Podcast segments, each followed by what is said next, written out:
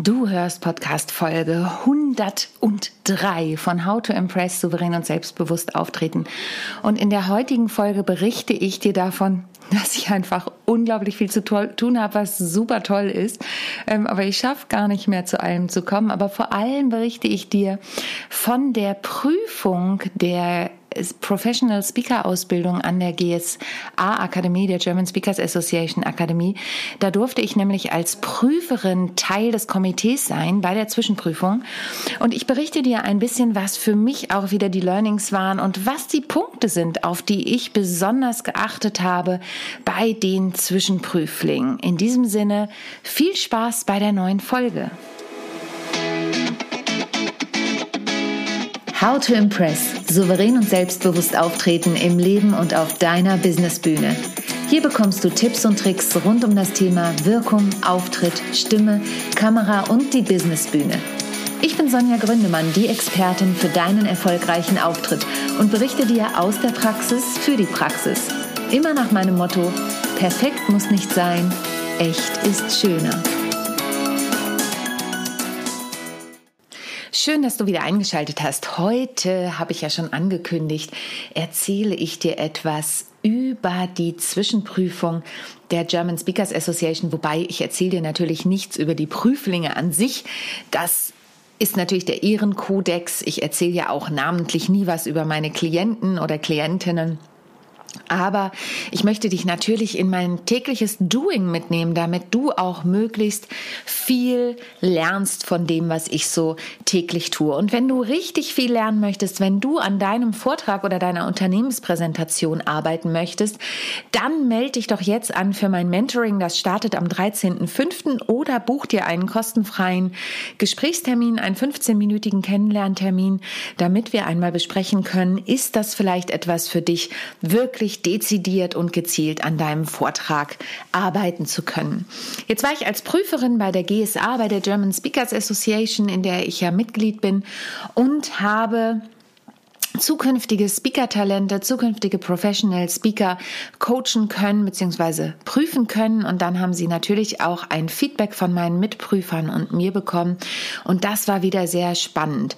Der Unterschied zu meinem Mentoring ist, wir konzentrieren uns wirklich nur auf deine Speech. In dem großen Jahresprogramm der GSA geht es darum, dass du Themen wie Positionierung, Werbung, Marketing und so weiter, wenn du als Speaker auftreten möchtest, lernen kannst. Ähm, jetzt in der Prüfung ging es aber in der Tat um das Thema, wie wirkt deine Speech? Würde ich dich auch als Speaker buchen für einen hochdotierten Vortrag oder, oder, oder? Und die erste Frage, die wir den Prüflingen gestellt haben, war, Wer ist deine Zielgruppe? Also wen dürfen wir uns vorstellen? Wer sind wir, für den du die Vortrags, den Vortrag hältst? Und da war es schon interessant, dass viele gar keine konkrete Antwort darauf hatten. Also für mich ist das ja immer ein Thema, über das ich auch einsteige und frage, hey, an wen richtet sich deine Speech? An wen konkret richtet sich dein Vortrag? Wer ist deine Zielgruppe? Und das haben wir jetzt in dem Fall im Vorfeld nicht gefragt, aber das frage ich immer. Was ist das Ziel deines Vortrags? Also was sollen die Leute am Ende deines Vortrags verändern? Oder was ist die Transformation, die sie erfahren? Bei mir ist es zum Beispiel so, wenn du in mein Mentoring kommst, ist mein Ziel, dass du am Ende eine Präsentation, einen Vortrag hast, von dem du selbst begeistert bist und damit dann am Ende wieder deine Kunden, deine Kundinnen begeistern kannst, so dass sie dich auch weiterempfehlen oder eben für Folgeaufträge buchen und, und, und mit einer klaren Message. Bei dieser Frage kamen schon einige ins Nachdenken und waren wirklich schon so, oh Mann, ja, äh, das weiß ich jetzt gar nicht so genau. Und das ist natürlich suboptimal. Ne? Also du solltest ganz klar sein in dem, was du deinen Zuhörerinnen und Zuhörern mitgeben solltest. Und dann hatten sie zehn Minuten Zeit, in denen sie eben ihren Vortrag gehalten haben. Und wir als Prüfer, wir hatten auch einen Bogen, auf dem wir einiges ankreuzen konnten. Ich bin aber jemand, der nicht gern ähm, wirklich da, vor allen Dingen in der Zwischenprüfung, bei der Abschlussprüfung ist das nochmal was anderes, aber ich möchte nicht so nach Schemata gehen und ich, ich coache ja auch nicht nach Schema F, aber natürlich gibt es gewisse Punkte, auf die ich geachtet habe. Und ich zähle dir jetzt mal ein paar Punkte auf, vielleicht hast du sie auch schon in dem einen oder anderen Post von mir gesehen. Ähm, zum einen achte ich natürlich auf die Bühnenpräsenz. Also, wenn da vorne jemand ist, bam, kann ich wirklich nur diese Person angucken, hat die so eine Präsenz, geht die raus und strahlt. Ist sie begeistert von ihrem Thema und das finde ich auch in der Bühnenpräsenz wieder oder ist sie eher so, naja, ich muss jetzt den Vortrag halten, es hilft ja alles nichts, äh, mein Auftrag ist, diesen Vortrag zu halten. Das will ich natürlich nicht. Ich möchte, dass da vorne jemand steht, der eine unglaubliche Präsenz hat, der weiß, wie er oder sie wirkt. Und daran arbeite ich ja auch immer ganz explizit mit meinen Klienten und Klientinnen, mit meinen TeilnehmerInnen, dass sie wissen, wie sie wirken und was sie auch nach außen tragen wollen in ihrer Wirkung. Denn das können wir authentisch und trotzdem bewusst steuern. Ich habe heute Morgen gerade mit einer Klientin gearbeitet, die sich auf ihren eigenen Job bewerben wird und ähm, da war ganz klar, dass wir erstmal gucken mussten, dass sie sich dessen bewusst wird, was sie alles kann und was sie ist und wie sie wirken möchte in diesem Bewerbungsgespräch. Das nur als kurzer Sidekick. Der zweite Punkt, auf den ich achte, ist natürlich die Rhetorik. Und ihr dürft die Macht der Worte nicht unterschätzen. Ich war ähm, im Rahmen der Winterkonferenz mit meinen Mitmentees ähm, bei René Borbonus. René Borbonus ist, er bezeichnet sich nicht als einen Top-Speaker, aber es ist er schon und vor allen Dingen rhetorisch sehr, sehr gut aufgestellt. Er ist Redenschreiber, war auch Redenschreiber in der Politik, macht das auch immer noch. Und da haben wir auch noch mal über die Macht der Worte gesprochen, ja. Und die Macht der Worte ist wirklich so eklatant. Ich habe gerade eine andere Klientin, die arbeitet mit mir an ihrem Elevator Pitch und sie hat mir den ersten Entwurf geschrieben und da waren Worte drin wie ähm, in die Knie gehen. Und das passte in diesem Zusammenhang nicht. Also achtet wirklich darauf, gerade wenn es um eure Kernbotschaften geht. Und bei so einem Elevator-Pitch ist das ja nochmal zusammengedampfter als bei einem Vortrag oder einer Keynote oder einer Unternehmenspräsentation. Achtet darauf, welche Worte ihr wählt, die auch zu euch und eurem Thema passen. Also ähm, Schlagfertigkeit, nur um euch ein Beispiel zu nehmen, hat ja das Wort schlagen drin. Also ich tue mich damit immer ein bisschen schwer, aber Schlagfertigkeit ist natürlich ein geläufiges Wort. Aber nur um euch mal die rhetorischen Dinge vor Augen zu halten, ja, das sind so Feinheiten. Oder ähm, dann gibt's ja Leute, die sagen, man darf müssen nicht sagen. Doch, es gibt Momente, da sage ich bewusst, du musst das tun, weil sonst erfährst du keine Veränderung. Oder, oder, oder. Obwohl ich ja ein Mensch bin, der immer sagt, ähm, die Leute sollen finden, was zu ihnen passt. Ja, aber nur um dir nochmal das Thema Rhetorik klarer zu machen, da ist ein großer Teil die Macht der Worte. Wähle deine Worte äh, bedeutsam und guck, dass du sie nicht lapidar wählst, sondern dass du sehr klar bist. Ein weiterer Punkt, auf den ich natürlich geachtet habe, ist die Körpersprache, wobei sich in meiner Welt die Körpersprache aus deiner Wirkung ergibt. Also wenn du dir klar darüber bist, wie du wirken möchtest, dann passt sich deine Körpersprache auch deiner Wirkung an. Aber natürlich kannst du auch bewusste Gesten wählen. Ich hatte zum Beispiel einen Prüfling dabei, der ähm, sehr bewusst wusste, wie er seinen Körper einsetzen kann auf der Bühne, der eine hohe Präsenz hatte, aber dann eben aufpassen durfte, dass er sie nicht zu stark einsetzt, weil dann kann es auch wieder künstlich und schauspielerisch wirken. Also du merkst, auch da sind Feinheiten, die da den Unterschied machen. Oh, ich könnte dir zu jedem Punkt noch so viel sagen, aber ich gebe dir mal einen Überblick. Und ähm, wenn du mehr dazu erfahren möchtest, bleib einfach bei meinem Podcast dran oder komm in mein Mentoring. Da steigen wir natürlich tiefer auf diese Punkte ein. Dann ist ganz wichtig der Inhalt. Also nicht nur die Macht der Worte, sondern welchen Inhalt möchtest du transportieren? Und da spreche ich nicht von Zahlen, Daten, Fakten unbedingt. Die stecken da ganz oft dahinter. Aber Besonders geht es darum, was ist deine Kernbotschaft, was ist deine Key Message, was ist dein Thema, was soll am Ende auch beim anderen ankommen.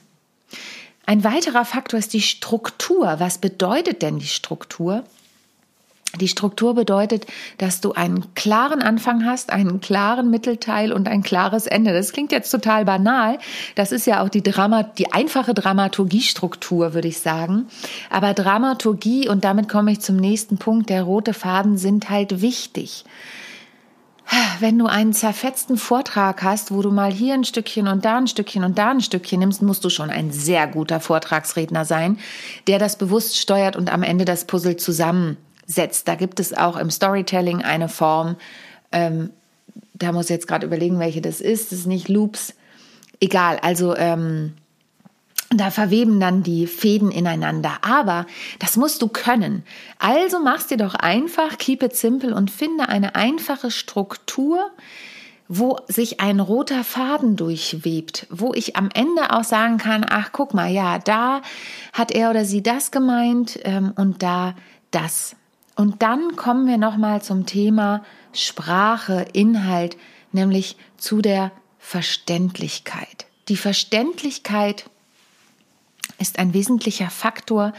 Ähm, man sagt immer so schön die einfache Sprache. Jetzt heißt einfache Sprache, und das ist nicht despektierlich gemeint, die einfache Sprache, der Gossip-Jargon da draußen, aber es ist die einfache Sprache und der geschätzte Kollege Peter Brandl, den ich ja auch schon im Interview hatte, hört euch gern die Folge an.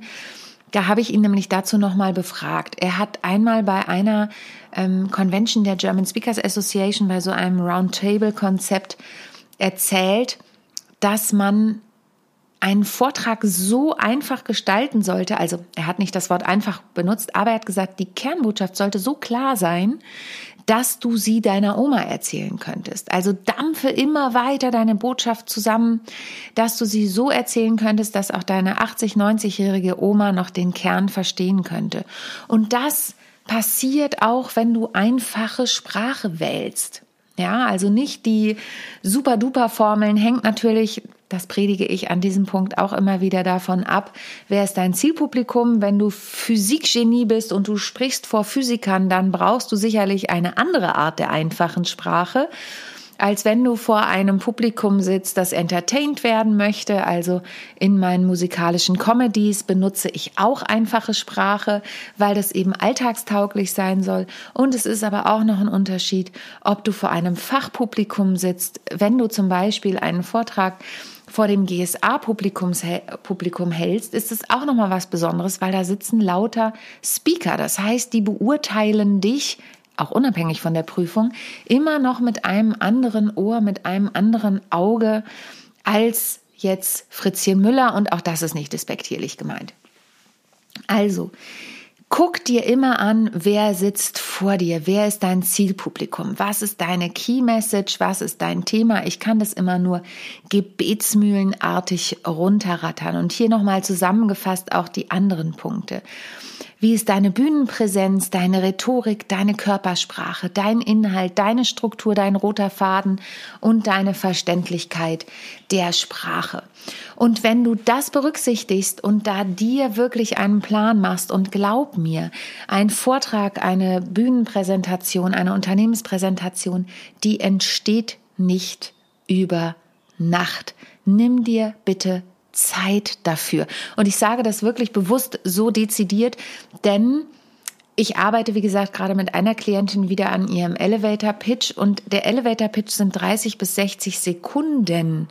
Und wir haben jetzt schon mehrere Stunden daran gearbeitet. Und dann kannst du dir ja ungefähr vorstellen, wie viel Zeit du mitbringen solltest, wenn du einen Vortrag ausarbeiten möchtest.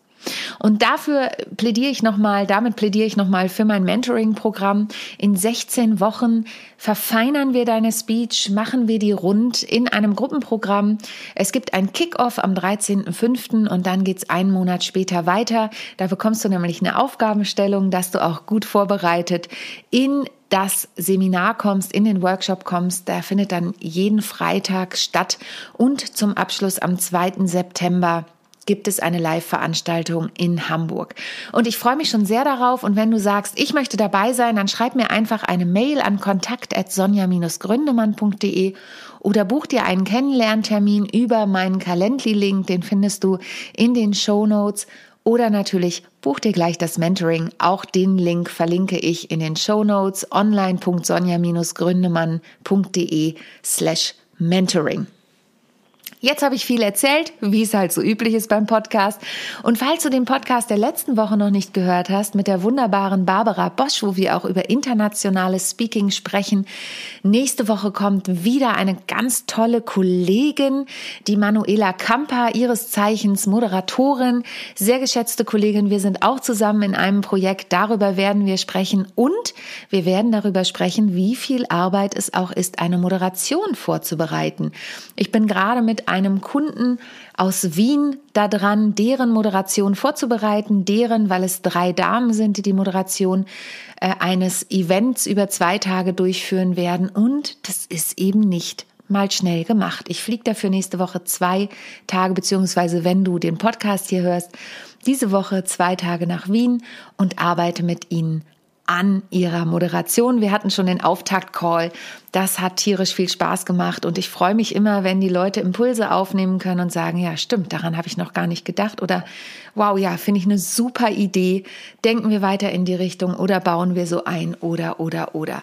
Das ist das, was mich an meiner Arbeit begeistert, das ist das, was mir Spaß macht und das ist das, was ich natürlich auch in die Welt raustragen möchte. Ich hoffe, du konntest von dieser Folge wieder was mitnehmen. Empfiehl sie gern weiter und hinterlass mir bitte, bitte, ich weiß, im Abspann sage ich das auch nochmal, eine Bewertung bei iTunes, denn nur so können noch mehr Menschen von diesem Podcast erfahren und noch mehr Menschen ihre Wissenshappen sich abholen. In diesem Sinne, hab eine wunderschöne Restwoche und ich hoffe, du schaltest auch nächste Woche wieder ein, wenn es heißt How to Impress, souverän und selbstbewusst auftreten. Von und mit mir, Sonja Gründemann und denk immer daran, perfekt muss nicht sein. Echt ist viel, viel schöner. Bis dann. Tschüss. Ich hoffe, die heutige Folge hat dir gefallen und du schaltest auch beim nächsten Mal wieder ein, wenn es heißt How to Impress souverän und selbstbewusst auftreten. Hinterlass mir gern eine Bewertung bei iTunes oder auch eine Rezension bei Google und vernetze dich mit mir auf den sozialen Medien, vor allen Dingen bei LinkedIn und Instagram bin ich aktiv. Über Weiterempfehlungen freue ich mich natürlich auch sehr und wenn du noch mehr über mich erfahren möchtest, dann abonniere einfach meinen Newsletter. Bis zum nächsten Mal. Tschüss.